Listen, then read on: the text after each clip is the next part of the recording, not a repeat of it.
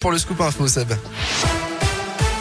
Et à la une dans la région, vérité et justice pour Maëlys, la banderole déployée ce matin devant les assises de l'Isère à l'ouverture du procès de Nordal Lelandais. L'ancien militaire de 38 ans est jugé à partir d'aujourd'hui pour le meurtre de la fillette en août 2017, mais aussi pour des agressions sexuelles sur deux de ses petites cousines ainsi que la détention d'images pédopornographiques.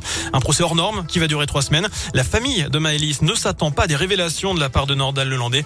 C'est d'ailleurs ce que dit Fabien Rajon, l'avocat de la mère de la petite fille sur le fond comme sur la forme, on a assisté finalement à, une redite du procès Noyer avec un Nordal hollandais qui est finalement aussi sincère que dans le cadre du procès Noyer.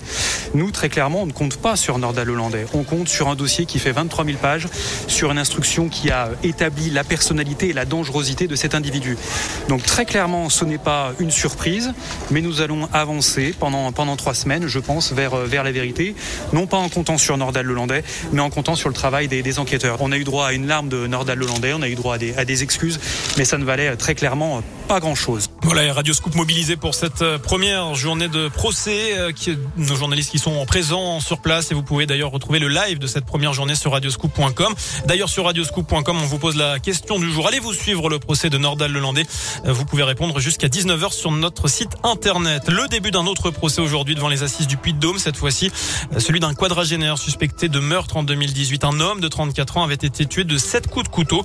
Son corps avait été retrouvé dans l'appartement d'un autre homme à Ambert et il se trouve que son profil génétique avait été retrouvé sur le corps de la victime. Depuis sa mise en examen, le suspect a toujours nié les faits et aurait assuré ne pas connaître la victime justement.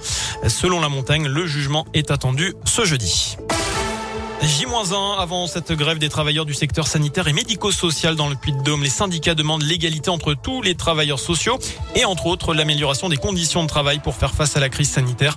Un rassemblement est prévu demain à 10h devant le conseil départemental. Une marche prévue également jusqu'à la préfecture.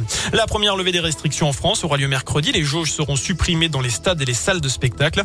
Ce sera aussi la fin de l'obligation de télétravail, mais il restera recommandé au moins trois jours par semaine. Fin aussi du port du masque généralisé en Je rappelle euh, également euh, qu'il y a la dose de rappel obligatoire pour les pompiers et les soignants depuis hier. Ceux qui n'ont pas reçu tout simplement euh, leur injection risquent la suspension sans rémunération. Les contaminations continuent de baisser hier un peu moins de 250 000, mais pas le nombre d'hospitalisations. À l'étranger, deux policiers allemands ont été tués par balle lors d'un contrôle routier. Annonce de la police de Kaiserslautern qui précise qu'une vaste opération de recherche des meurtriers a été lancée dans le sud-ouest du pays. Enfin, on termine avec un mot de sport. Tony Estanguet, privé de JO des Verts à Pékin. Le président du comité d'organisation des JO 2024 de Paris a été testé positif au Covid.